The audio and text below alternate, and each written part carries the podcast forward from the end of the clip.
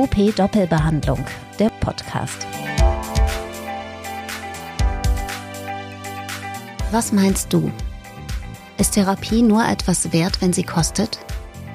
Viele Patientinnen und Patienten kommen mit der GKV-Verordnung für Physio, Ergotherapie oder Logopädie in die Behandlung und müssen dann nur die gesetzliche Zuzahlung leisten. Sie machen sich keine Gedanken darüber, ob die verordnete Behandlungsmenge passend ist oder ob zusätzliche Leistungen zu einem nachhaltigeren Therapieerfolg führen könnten. Bist du gut darin, begleitende Therapiemaßnahmen, die allerdings Selbstzahlerleistungen sind, an den Mann oder die Frau zu bringen? Warum fällt es uns eigentlich so schwer, unsere Fähigkeiten zu verkaufen? Darum geht es in diesem Gespräch zwischen OP-Herausgeber Ralf Buchner und dem Physiotherapeuten Nils Buschhaus. Viel Spaß beim Hören.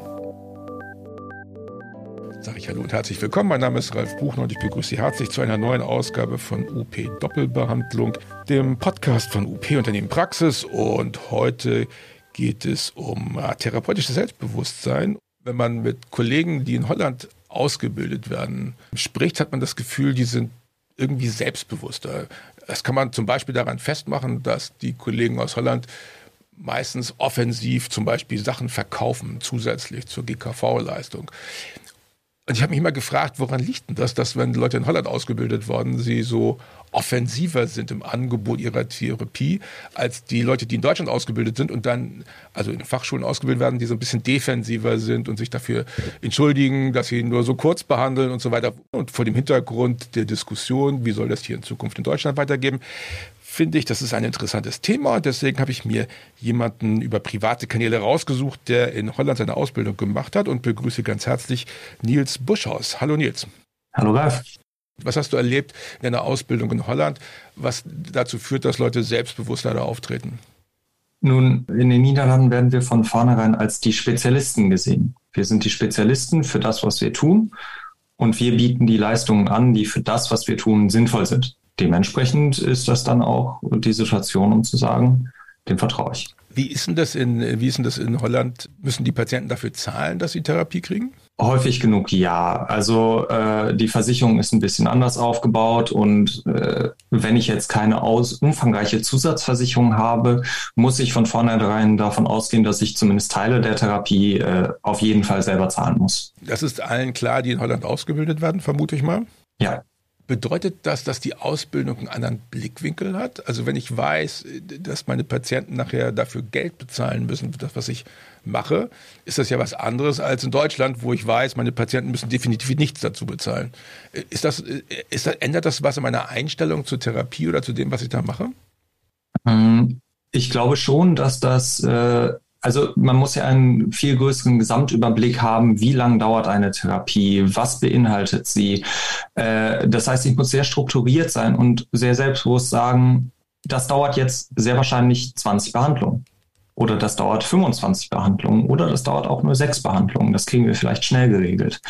Ich glaube, dass darüber schon ein hohes Verantwortungsbewusstsein kommt, über das, was man da verkauft, aber dann auch, dass man dahinter steht, wenn man es macht das Thema Verkaufen, spielt das eine Rolle in der Ausbildung der niederländischen Physiotherapeuten? Ja und nein. Wir haben keine klassische Verkaufsschulung gehabt oder sowas. Es ist eher wirklich das Verständnis des äh, Versicherungssystems und dass die Physiotherapie natürlich einen Wert hat. Mhm. Und daher wird eigentlich immer erklärt, ihr seid dafür verantwortlich zu sagen, was es braucht und Patient oder Klient ist dafür verantwortlich zu wissen, was er dafür bereit ist zu geben. Mhm. Das heißt, ihr redet über Ergebnisse, was ihr mit Therapie bewirken könnt. Ja. Okay, also das ist ja das, ist ja das Thema. Und ist in Deutschland ja so, dass alle Leute davor Angst haben, Erfolgsversprechen zu machen und sich deswegen vornehm zurückhalten und sagen, ich darf aber nicht zusagen, dass ich dir helfen kann, was für Verkaufen ein bisschen hinderlich ist. Ähm, wie ist das in, in Holland? Geht man da offensiver damit um, was Therapie bewirken kann? Klar, wenn wir über Heilversprechen sprechen, das ist immer ein schwieriges Thema, auch in den Niederlanden. Ähm, aber es ist da durchaus auch darüber definiert, dass ich sage, ich mache Zwischenziele. Wenn ich diese Zwischenziele gut erreiche, dann bin ich im Plan und dann läuft es auch innerhalb der gewünschten Behandlungszeit. Wenn ich aber jetzt natürlich davon abweiche, dann kann es auch mal länger dauern und dann kostet es mich auch noch mal mehr Wenn, äh, wenn ich jetzt, also wir können ja mal kurz gucken. Du hast, du behandelst aktuell in deiner Praxis auch GKV-Patienten, richtig? Ja. Und diese GKV-Patienten kommen ja mit einer bestimmten Anspruchshaltung hin, nämlich sie wollen zunächst mal nicht mehr bezahlen, als sie gemäß gesetzlicher Zuzahlung zahlen müssen. Ich weiß nicht, wie das bei euch ist oder wie du es erlebt hast, aber ich habe sogar von Kolleginnen und Kollegen gehört, dass die Patienten dann schon bei der Zuzahlung rummotzen, dass sie die bezahlen müssen und finden, selbst das müsste nicht sein. Hast du sowas auch schon mal erlebt? Da wir die Rezeption haben, eher weniger. Gleichzeitig aber natürlich, dann kommt es äh, schon die Frage, ich muss jetzt zuzahlen, aber ich komme noch mit Rezept äh, wo ich dann natürlich den Standardtext erstmal, wir haben die 10 Euro, die 10 Prozent komme, aber dann ist der Punkt ist, ja gut, aber das ist halt die Krankenversicherung und nicht. Äh das heißt, die deutsche GKV sorgt dafür, dass die Patienten mit einer ähm, Gratis-Mentalität zur Therapie kommen. Ich würde fast sagen, eine Abo-Mentalität. Ja, genau. Führt das nicht dazu, dass, dass Therapie tendenziell eher weniger erfolgreich ist, als wenn Patienten selbst dazu zahlen müssen? Gibt es da einen Unterschied? Ich sehe auf jeden Fall den Unterschied, wenn wir jetzt nochmal Holland und Deutschland vergleichen. In Holland mache ich ja von vornherein einen Kostenvoranschlag über die gesamte Zeit, die es sehr wahrscheinlich brauchen wird.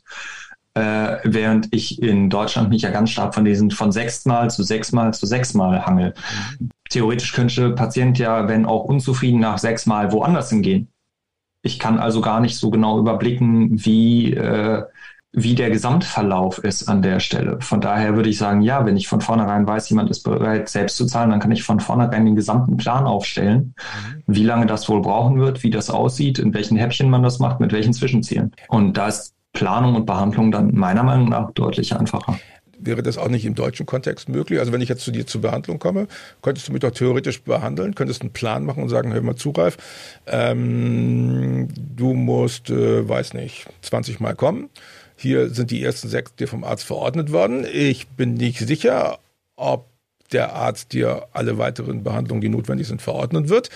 Ähm, nur, dass du Bescheid weißt, äh, dann musst du notfalls eben selbst behandeln. W wäre das eine Argumentation, die funktionieren würde in Deutschland? Nicht bei jedem. Aber eigentlich wäre das doch die faire Ansage, oder? Also eigentlich müsste man auch im deutschen Kontext sagen, hey, so läuft das. Warum machen das die Therapeuten in Deutschland nicht? Ich denke, dass das viel daher kommt, eben, dass wir diese Mentalität haben, ich komme mit einem Rezept und in diesem Rezept, da steht ja schon drauf, was sie machen sollen und äh, der Arzt hat ja schon gesagt, was laufen soll.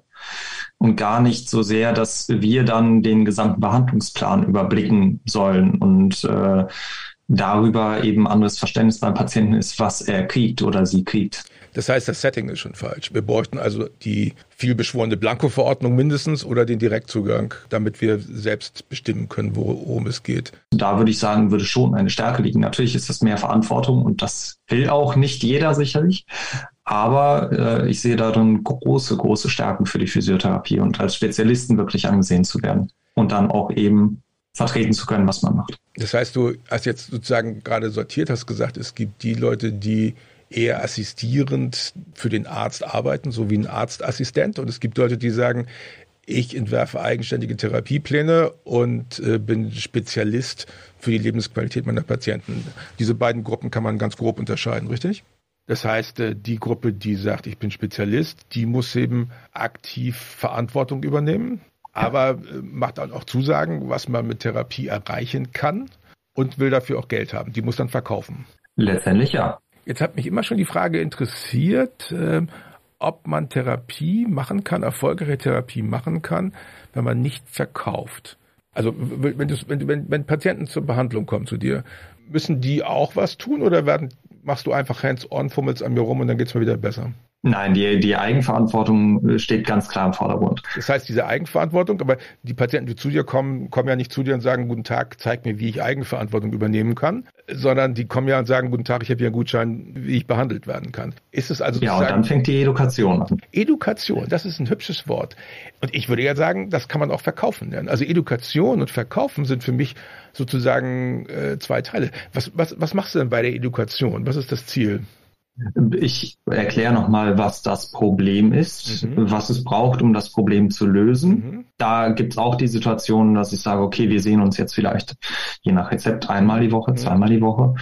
Der Tag hat aber 24 Stunden, sieben Tage die Woche. Ähm, da ist ganz viel Zeit, um selber was dran zu tun, mhm. um da schnell rauszukommen.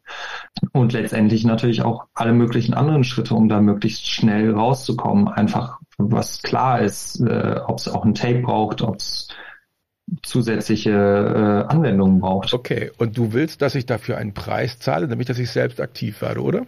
Du sagst, wenn du selbst aktiv wirst, dann tritt das und das ein. Ja. Und jetzt erklär mir den Unterschied zu, wenn du bereit bist, Geld zu bezahlen, kriegst du was obendrauf. Ist so eigentlich das Gleiche, oder? Man könnte jetzt sagen, das eine ist Pay to Win, das andere ist Free to Play, aber äh, letztendlich ist auch immer der Punkt, wenn ich mehr Begleitung kriege, dann habe ich auch mehr Chance, dass das, was ich mache, wirklich auch richtig ausgeführt wird. Also jetzt musst du die Begriffe nochmal erklären. Was war das? Pato?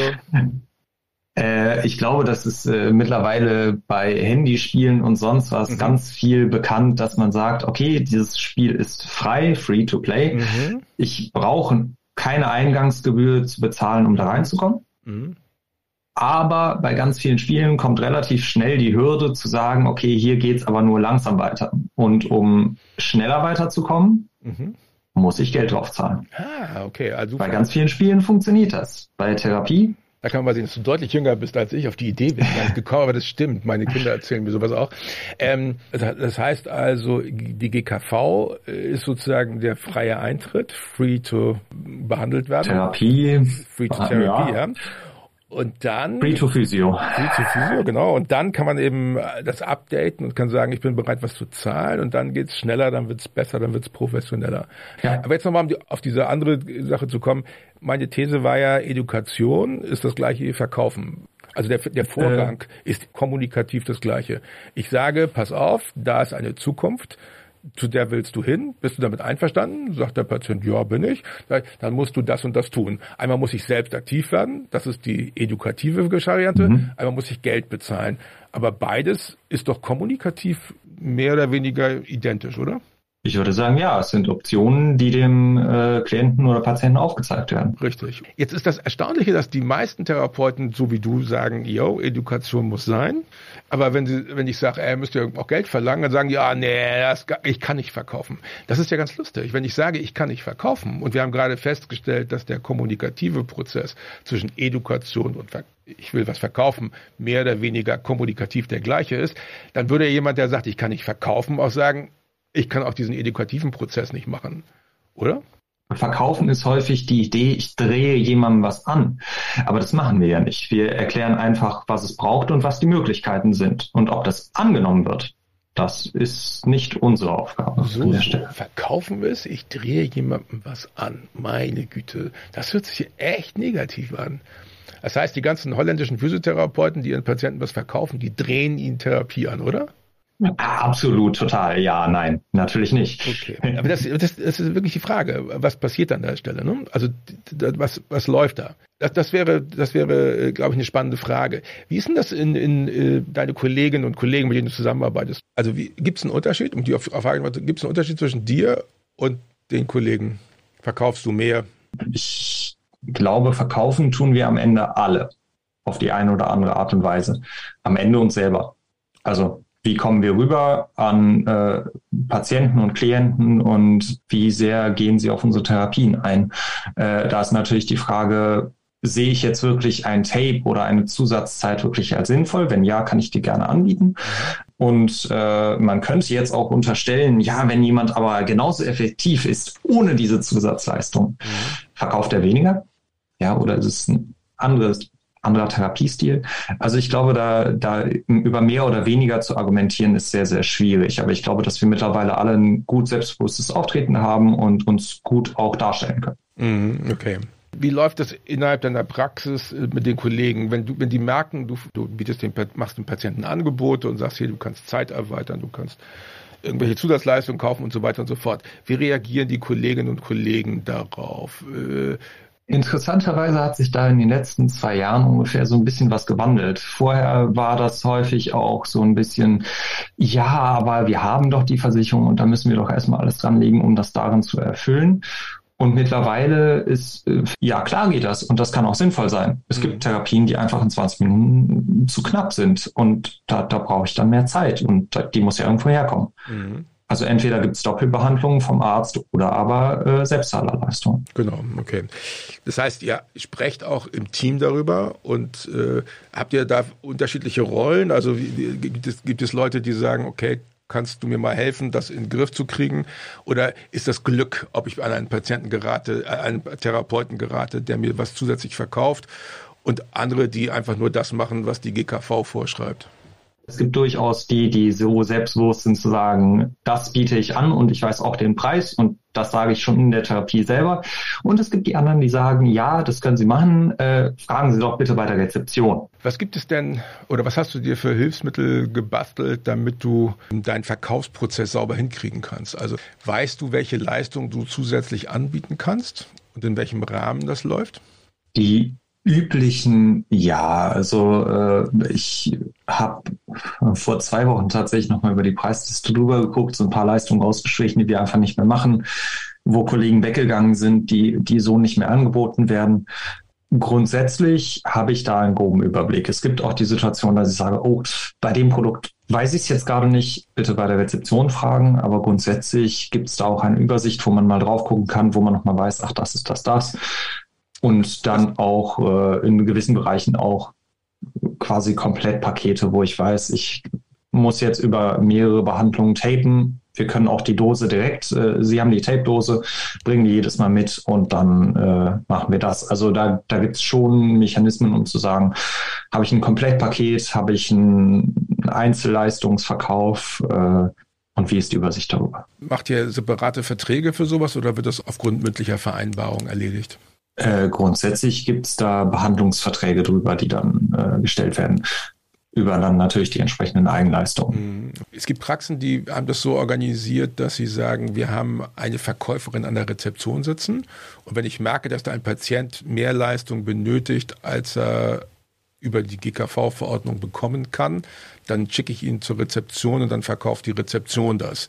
Würdest du das für ein praktikables Vorgehen halten, dass man sozusagen einen Hauptverkäufer oder eine Hauptverkäuferin hat, ähm, die dann therapeutische Leistung verkauft, falls der einzelne Therapeut oder die einzelne Therapeutin nicht so gern verkaufen möchte?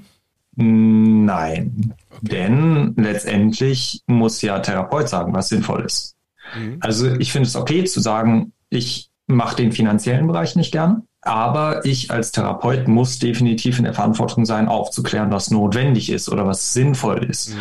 Äh, das kann ich nicht an niemand anders auslagern, der den Patienten nicht kennt, der nicht weiß, was notwendig ist. Dann finde ich, ist es wirklich ein reines Leistungen verkaufen, ohne aber einen sinnvollen Hintergrund potenziell dahinter zu haben. Und da fehlt dann, wo wir eben drüber gesprochen haben, der berühmte Bereich der Education dieses nicht über Geld reden wollen, ist das der Therapie förderlich oder könnte das sogar ein Grund sein, warum Therapie nicht als so erfolgreich wahrgenommen ist, wie sie vielleicht wirklich ist? Ich denke, es wäre schon zuträglich, mehr über Geld zu reden, weil auch häufig ist es ja äh, nur was, was, was kostet, ist auch was wert. Mm. Und wenn ich alles nur gratis bekomme, dann gibt es tatsächlich Hintergründe, die sagen, na, darunter kann auch Therapietreue leiden. Und in dem Moment, wo ich weiß, dass es mich was kostet und es geht ans Eingemachte äh, sozusagen, dann ähm, gucke ich auch, dass ich das schnell durchbekomme, damit die Kosten nicht zu hoch werden. Oder möchte ich aus meinem Wert halt auch was rauskriegen? Mhm. Also das heißt, aber eigentlich sagst du doch jetzt, wenn das, das deutsche GKV-System mindert sozusagen die Qualitätswahrnehmung äh, bei den Patienten. Weil es ja nichts kostet, kriegt man das einfach so und wenn es einfach so ist, dann. In die Richtung. Also äh, ich glaube, dass vielen die Werte, die dahinter stecken, gar nicht so bewusst sind. Mhm. Ich glaube, dass viele auch tatsächlich davon ausgehen, äh, in manchen Bereichen, dass wir für ein Rezept mehr bekommen, als wir bekommen. Wäre es eine Lösung, äh, die Patienten am Ende einer Behandlung darüber aufzuklären, was das was, was mit der Kasse abgerechnet wird und dann zu fragen, ob sie bereit wären, jetzt, wo sie die Therapie kennen und den Effekt der Therapie kennen, ob sie bereit wären, in Zukunft das selbst zu bezahlen? Äh, in Einzelfällen habe ich das tatsächlich schon gemacht. Und? Die meisten sind erstaunt, äh, wie wenig es kostet. Mhm. Und na, also über Prozente kann ich jetzt schwer sprechen, aber viele kommen danach tatsächlich dann für Einzelbehandlungen wieder und sagen, hey, das hat mir geholfen. Da möchte ich nochmal einhaken und ich weiß am Ende, dass es äh, mich nicht, also dass es mich mehr kosten würde, länger zu warten, das länger rauszuziehen, auf den Arzt zu warten, dass ich da am Ende zeitlich, geldlich mehr rein investiere, weil ich am Ende ein größeres Problem habe. Mhm. Und äh, ich glaube, zumindest das Wissen darüber, dass es geht und wie viel ich ungefähr dafür kalkulieren kann, doch einiges bringt. Mhm. Äh, weil wir ja doch in den meisten Praxen nicht gewöhnt sind, eine Preisliste online zu laden und unsere Preise in die Welt zu schreien. Mhm. Ähm, kommt es halt dann da letztendlich auf die privaten Gespräche an und die Gespräche vor Ort in der Praxis, dass jemand wirklich weiß, was kostet das, was geht, was ist möglich, weil aus dem Internet ist es schwer rauszubekommen, beziehungsweise dann muss ich noch die Hürde gehen, ja, das kostet ja vielleicht was, dann muss ich mich aktiv selber darüber informieren und aktiv dahin gehen. Ja, genau, wobei es auch schwierig ist, online, also wenn man Preise vergleicht, äh, musste man ja auch Leistung vergleichen. Also ist es schwer, auch Preise zu vergleichen, ne? Richtig. Ja, das ist, äh, das ist, das ist eines der Probleme, die wir haben. Okay, wie ist das in den Niederlanden? Gibt es da einen, äh, gibt es da einen Leistungskatalog, einen zentralen oder wie wird in den Niederlanden abgerechnet? Mm, es gibt tatsächlich, also erstmal wird nach, nicht nach Behandlung bezahlt, sondern nach Spezialisierung. Das heißt, bin ich Manualtherapeut, wird bei mir Manualtherapie-Tarif abgerechnet, zumindest im Normalfall. Mhm. Es gibt einige Ausnahmen, aber da reinzugehen wäre jetzt zu komplex. Ähm, und letztendlich bildet aber jede Praxis ungefähr in einer Norm aber ihre eigenen Preise aus. Mhm. Und die Krankenkassen übernehmen gewisse Werte, was normalerweise äquivalent ist zu Behandlung XY. Also gibt es eine zentrale Preisliste als Basis oder eine Erstattungsliste der Kassen und die Praxen nehmen, was sie wollen und teilen ihren Patienten dann mit, was sie draufzahlen müssen? Äh, eher im Sinne von, okay, ich nehme jetzt einfach Preise aus der Luft. Mhm. Behandlung kostet 30 Euro und meine Versicherung übernimmt bis zu 300 Euro. Okay, das sind dann äquivalent zu 10 Behandlungen. Ah, okay, alles klar. Das, die haben also so ein bisschen wie Osteopathieerstattungen bei gesetzlich Krankenversicherungen. So ähnlich, ja. Ja. Was würde jetzt passieren, wenn man den gesamten Heilmittelbereich umbauen würde auf so ein System in Deutschland? Ich glaube, viele würden sich umgucken, was jetzt übernommen würde und was nicht. Und ich glaube, viele würden sehr viel mehr kalkulieren, ja, also die, die Behandlung weniger als gegeben wahrnehmen, sondern die sehen ja dann, wie die Werte davon runtergehen. Mhm. Und ich glaube schon, dass das was mit Therapietreue macht. Ich glaube schon, dass das was mit äh, Nutzung des Zugangs macht. Wie das genau ausspielt, boah, total schwer zu sagen.